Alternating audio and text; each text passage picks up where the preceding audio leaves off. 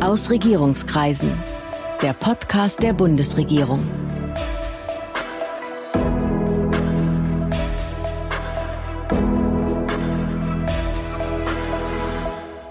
Hallo, willkommen zu Aus Regierungskreisen, dem Podcast der Bundesregierung. Ich bin Sven Siebert und ich bin Gastgeber dieses Podcasts. Heute geht es hier erneut um den bevorstehenden G7-Gipfel in Deutschland. Und mein Gast ist Jörg Kukis. Er ist Staatssekretär im Bundeskanzleramt und da für Wirtschafts-, Finanz- und Klimapolitik sowie für die Europapolitik verantwortlich. Und er ist der Sherpa des Bundeskanzlers beim bevorstehenden G7-Gipfel in Elmau. Guten Tag, Herr Kukis. Guten Tag. Herr Kugis, was macht ein Sherpa? Also Sherpas sind äh, auf der einen Seite Wegbereiter für den Gipfel, Chefunterhändler, wenn man so sagen will. Unser Job ist es, den Weg freizuräumen, bevor die Staats- und Regierungschefs der G7 ihr Treffen starten. Wir versuchen, möglichst viele Sachen zu einigen, dass der Gipfel erfolgreich und harmonisch verlaufen kann, damit die ähm, Gespräche dann unter den Staats- und Regierungschefs auf die einzelnen Themen ähm, dann nochmal eingehen kann, vertiefend. Das ist natürlich ein Thema, das einiges an Ausdauer und Teamgeist, aber natürlich auch Kompromissfähigkeit erfordert, ähm, weil wir natürlich versuchen werden, in Elmau gemeinsame Impulse zu setzen, die Verantwortung der G7 gerecht zu werden. Ähm, wir versuchen natürlich auch herauszufinden, wo Kompromisslinien verlaufen können, weil es zu vielen der Themen natürlich auch unterschiedliche Auffassungen gibt, die wir aber versuchen, immer in Form des konstruktiven Kompromisses dann auszuräumen und uns gut zu einigen. Genau, nach den Themen, um die es geht, frage ich Sie gleich nochmal. Jetzt nochmal einmal kurz die Frage, die Sherpas, die heißen ja so in Anlehnung an die Bergführer und Träger im Himalaya weil sie einen Gipfel vorbereiten und weil sie, wie Sie gerade schon gesagt haben, die Einigungen vorbereiten. Ist das eine mühsame Trägertätigkeit? Muss man da schwere Lasten tragen? Also ich würde mal sagen, die Bezeichnung kommt aus dem Bergsteiger-Jargon, das stimmt schon. Es gibt tatsächlich eine nepalesische Volksgruppe, die Sherpas heißt die versuchen, den Weg zum Gipfel zu bahnen im Himalaya, indem sie Hindernisse beseitigen, Last von den Pultern nehmen und äh, damit den Gipfel freimachen sozusagen. Und äh, das gibt es in der Politik ja auch schon, soweit ich informiert bin, seit 2007 in der Europäischen Union. Und natürlich hat sich das in den G7 auch äh, so festgesetzt. Ähm, und deshalb ist es äh, sicherlich etwas, das äh, viel ähm, Anspruch hat. Aber ich würde sagen, insgesamt, wenn es gelingt, Einigungen auf Ebene der G7 hinzubekommen, dann ist das natürlich auch ein sehr lohnendes Ziel. Wie lang ist der Vorlauf vor so einem Gipfel? Wie lange arbeiten Sie daran? Ist das ein dauerhafter Prozess oder beginnt er irgendwann vier Wochen vorher? Wie muss man sich das vorstellen? Na gut, also die logistischen Vorbereitungen, die beginnen ja schon viel, viel früher als die inhaltlichen Vorbereitungen. Also da startet man schon mindestens ein Jahr vor dem jeweiligen Gipfeltermin. Wir hatten natürlich die Besonderheit der Situation durch die Wahlen und die Regierungsbildung. Ähm, Anfang Dezember ähm, hatten wir natürlich noch ein bisschen weniger Zeit mit allen ähm, Sachen. Wir haben natürlich äh, mit der Vorgängerregierung auch intensiv schon zusammengearbeitet, haben also nicht ganz bei Null gestartet.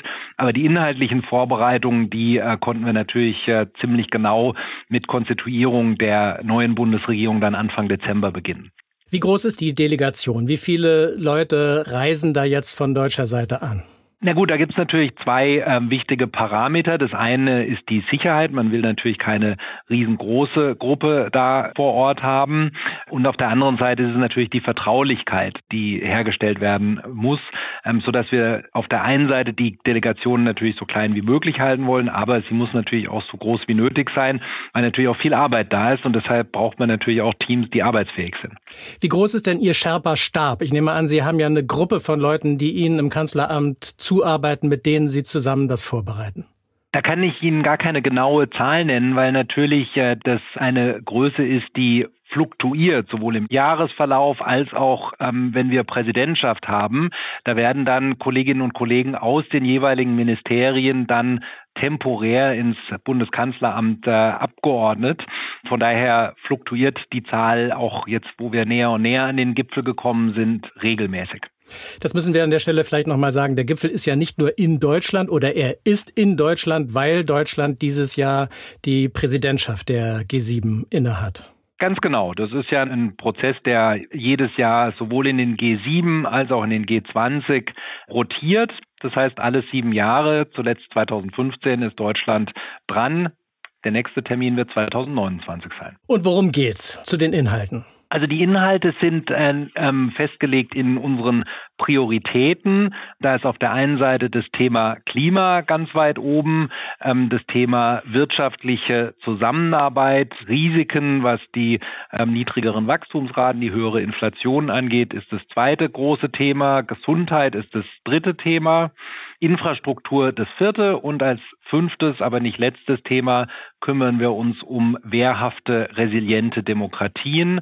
Durch die russische Aggression gegen die Ukraine ist natürlich das Thema des Krieges in Ukraine ähm, ein dominantes Thema geworden, das am Anfang unserer Präsidentschaft nicht vorhersehbar ist, das aber natürlich absolut der dominanten Raum eingenommen hat.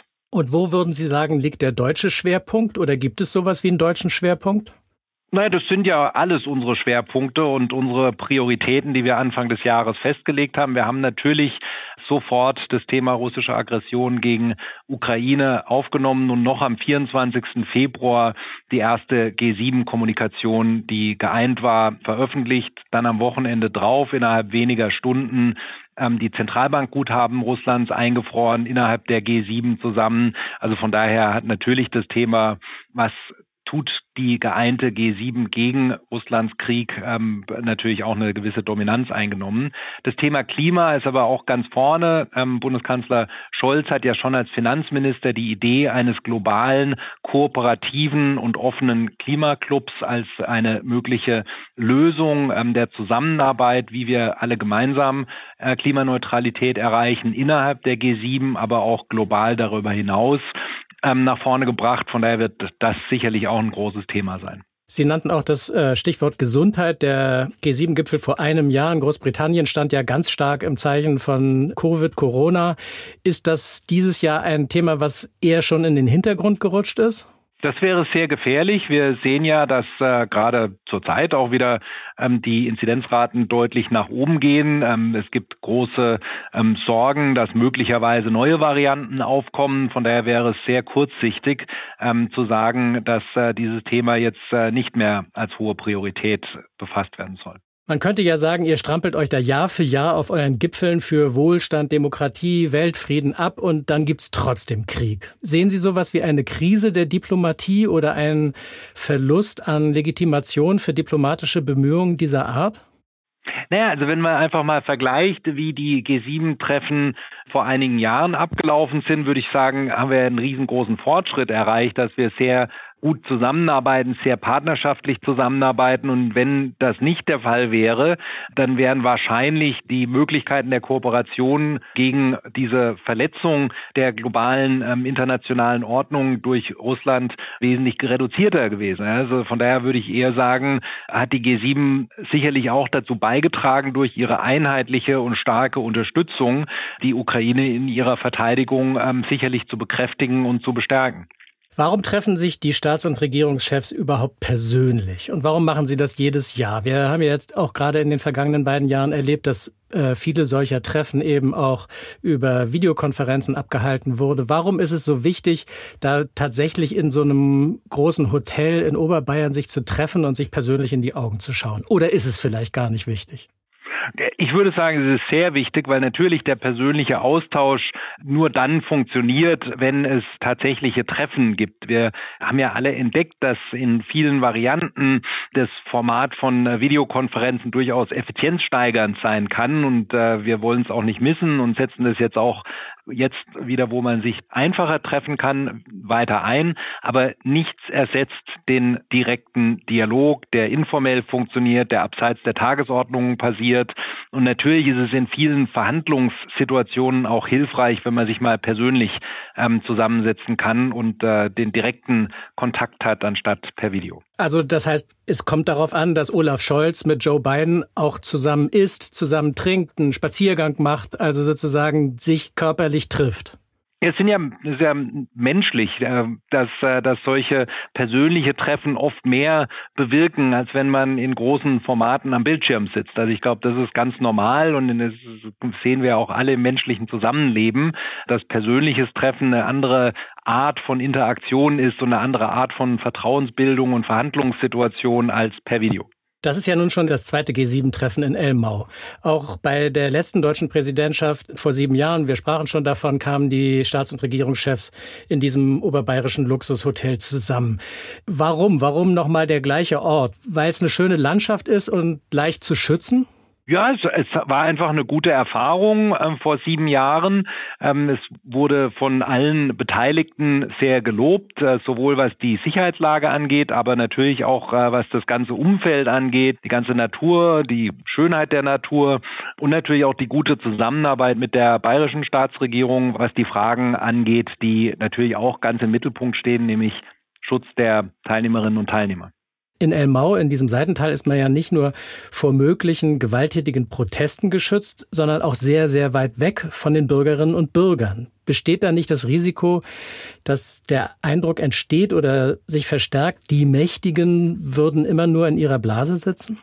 Deswegen haben wir ja einen sehr aktiven Dialog gehabt. Wir haben ja die sogenannten Engagement Groups, also Gruppen, die dafür sorgen, dass der Austausch mit der Zivilgesellschaft, ob das jetzt die Youth Seven, die Women's Seven, die Civil Seven, die Business Seven sind, in ganz vielen Formaten haben wir alles getan, um genau das zu vermeiden. Ähm, wir hatten ganz, ganz viele Formate mit dem Bundeskanzler, mit den Ministerinnen und Ministern. Ich habe einige Termine gemacht. Ähm, da gab es also ganz viel Interaktion mit der Zivilgesellschaft, um genau das zu vermeiden, wovon Sie sprechen. Zusätzlich ist natürlich die Möglichkeit auch äh, da, und das wird ja auch passieren rund um den G7-Gipfel, beispielsweise in München, in den umliegenden Städten, ähm, dass diejenigen ähm, in der Zivilgesellschaft, die ihren Protest artikulieren wollen, das auch friedlich und im Rahmen der Regeln auch tun können. Es geht aber auch um Bilder. Der, Sie sprachen ja schon von der schönen Landschaft, von der Kulisse des Wettersteins. Und wir erinnern uns an die Bilder, die dort vor sieben Jahren entstanden sind. Das hat doch auch eine wichtige Bedeutung, oder? Ja, das spielt immer eine Rolle und das ist natürlich klar, dass äh, dass man die Einheitlichkeit und die die Einigung, die wir in den G7 seit Jahresbeginn in Form von ganz vielen Zusammentreffen, es gab ja schon mal in Brüssel ein Treffen der G7 ähm, im im März, es gab auch über Videokonferenz natürlich Sachen, die wir eher kurzfristig gemacht haben zum Anfang der russischen Aggression am 24. Februar, dann nochmal am 8. Mai, dann ist es natürlich klar, dass, dass es äh, nicht nur eben darauf ankommt, ein Kommuniqué mit klaren Botschaften zu haben, sondern auch dadurch, dass man Bilder und Situationen schafft, ähm, auch dokumentiert, dass hier intensiv gearbeitet wird, einen intensiven Austausch gibt und auch gute Ergebnisse produziert werden. Dass die wirklich an einem Tisch sitzen, sozusagen. Ja, genau. Alle gemeinsam am Tisch, bilateral mit den Partnern am Tisch. Wir haben ja fünf Partnerländer ähm, ähm, eingeladen. Also das sind ja alles wichtige Zeichen, die wir setzen, dass wir mit Indien, mit Indonesien, mit Senegal, Südafrika, Argentinien auch sehr engen Austausch pflegen wollen und äh, die auch beteiligen wollen an den Diskussionen. Und wird jetzt auf so einem Gipfel überhaupt noch konkret über einzelne Punkte verhandelt oder haben Sie als Sherpas das alles schon vorher geregelt? Wir gehen davon aus, dass äh, auch auf dem Gipfel noch äh, die letzten Einigungen erzielt werden. Und wie muss man sich das vorstellen? Sitzen die dann zusammen, die Staats- und Regierungschefs, und dann gibt's eine offene Frage und Sie als Sherpa müssen irgendwie von hinten zuarbeiten. Wie läuft sowas ab? Ja, das wird sich zeigen, wie weit wir kommen bis dahin. Ähm, es gab schon äh, G7-Treffen, bei denen das Kommuniqué ähm, schon vor dem Gipfel vereinbart war. Es gibt ja da immer Rückkopplungen mit den Staats- und Regierungschefs, äh, wenn man Kompromisse im Vorfeld erarbeitet. Das läuft auch alles andere als im luftleeren Raum ab. Ähm, das ist ja auch eines der Jobs der Sherpas, immer mit ihren jeweiligen Staats- und Regierungschefs äh, die Rückkopplung zu suchen, dass auch tatsächlich ja, das, was wir verhandeln, dem Willen und der Meinung der Staats- und Regierungschefs entspricht.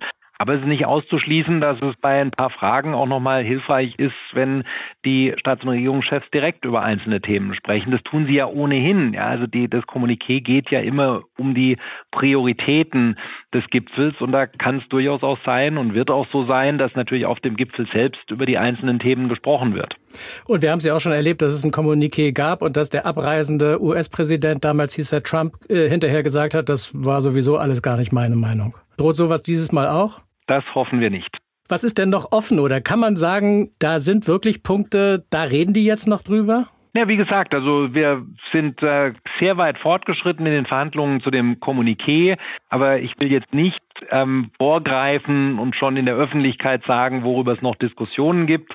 Aber ich bin absolut überzeugt davon, dass der Gipfel inhaltlich sehr gehaltvoll sein wird und dass wir auch ein gutes, starkes Kommuniqué zu den einzelnen Themen haben, das dann im Anschluss niemand in Frage stellen wird. Wie groß ist denn überhaupt der Einfluss der Sherpas? Sie müssen ja ziemlich viel mit Ihren Kollegen direkt verhandeln und Sie koppeln das auch ins eigene Haus zurück. Das geht, das geht nicht, das machen die nicht mit. Wie viel Sherpa-Anteil steckt am Ende in den Beschlüssen?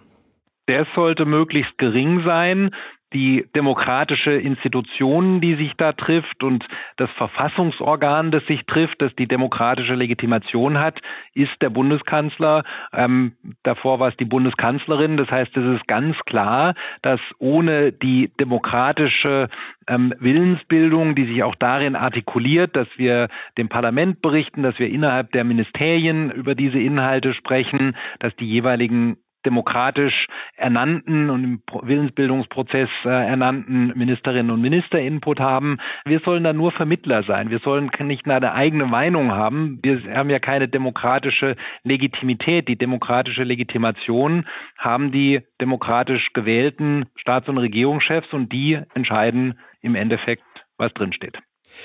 Sie und Ihre sechs Sherpa-Kollegen aus den anderen Staaten, sind Sie eine eingeschworene Truppe sozusagen? Treffen Sie sich immer wieder? Haben Sie auch persönliche, private Beziehungen untereinander? Ja, das ist natürlich klar, dass wenn man so eng und intensiv zusammenarbeitet innerhalb der G7, innerhalb der G20, die europäischen Kolleginnen und Kollegen treffe ich natürlich in dem EU-Kontext immer wieder, weil die natürlich auch Verantwortung im EU-Bereich haben. Man trifft sich bei ähm, internationalen Veranstaltungen, Tagungen, internationalen Währungsfonds, bei ganz vielen ähm, Sachen. Jetzt, als wir ähm, nach Kiew gereist sind, habe ich natürlich meinen französischen, den italienischen und rumänischen Kolleginnen und Kollegen getroffen. Also von daher ist es klar, dass man in verschiedenen Konstellationen, G7, G20, darüber hinaus natürlich einen sehr engen Austausch hat und da bilden sich natürlich auch Vertrauensverhältnisse, Freundschaften. Das ist doch völlig klar. Ist das ein Job, der Ihnen Spaß macht? Kann man das sagen? Oder ist die Last sozusagen, die Sie als Sherpa zu tragen haben, so hoch, dass man immer aufatmet, wenn man Feierabend hat? Es ist einfach eine faszinierende Aufgabe an diesem Prozess, bei dem die sieben ähm, demokratischen Industrienationen ihren gemeinsamen Willen erklären, dabei zu sein, zu helfen, ähm, zu helfen, Kompromisse zu finden, ist absolut faszinierend und sehr belohnt. Nach dem Gipfel ist ja bekanntlich vor dem Gipfel. Wir haben schon gesagt, dass es jährlich G7 und auch G20 äh, gibt. Tagt Ihr Sherpa-Stab eigentlich permanent oder ist nach einem Gipfel erstmal ein paar Monate oder wenigstens ein paar Wochen Ruhe? Nein, direkt nachdem der Gipfel beendet ist, beginnen wir mit der Vorbereitung für das Sherpa-Treffen der G20, das in Indonesien stattfinden wird, und zwar am Wochenende des, äh, des 11. Juli. Also unmittelbar nach dem G7-Gipfel geht es tatsächlich direkt und ohne Pause an die Vorbereitung des G20-Gipfels in Bali im November. Wir sind ja, das ist jetzt das Ende unseres Gesprächs, die Abschlussfrage. Wir sind ja mitten in einer durch Krisen geprägten Zeit. Wir haben schon davon gesprochen. Jetzt mal eine Optimismusfrage. Gab es in den letzten Tagen, jetzt in der Vorbereitung dieses Gipfels oder vielleicht auch in einem anderen Bereich etwas, das Sie besonders gefreut oder positiv gestimmt hat? Am meisten positiv stimmt mich die Einigung und die Einigkeit der G7 gegenüber der russischen Aggression gegen Ukraine. Das ist wirklich wichtig und zentral und unterstützt natürlich auch die Ukraine in ihren Verteidigungsbemühungen. Von daher würde ich sagen, ist die Tatsache, dass wir gerade von drei der G7 ähm, Staats- und Regierungschefs ein klares Signal zur Unterstützung der Ukraine bekommen haben, äh, für mich eine sehr große Ermutigung. Vielen Dank. Das war Jörg Cookies. Vielen Dank für das Gespräch. Danke. Demnächst geht's hier weiter mit weiteren Gesprächspartnerinnen aus der Bundesregierung und ich hoffe, Sie als Zuhörerinnen und Zuhörer sind dann wieder dabei. Das war Aus Regierungskreisen, der Podcast der Bundesregierung. Mehr Informationen zur Politik der Bundesregierung finden Sie auf bundesregierung.de und auf unseren Social-Media-Kanälen.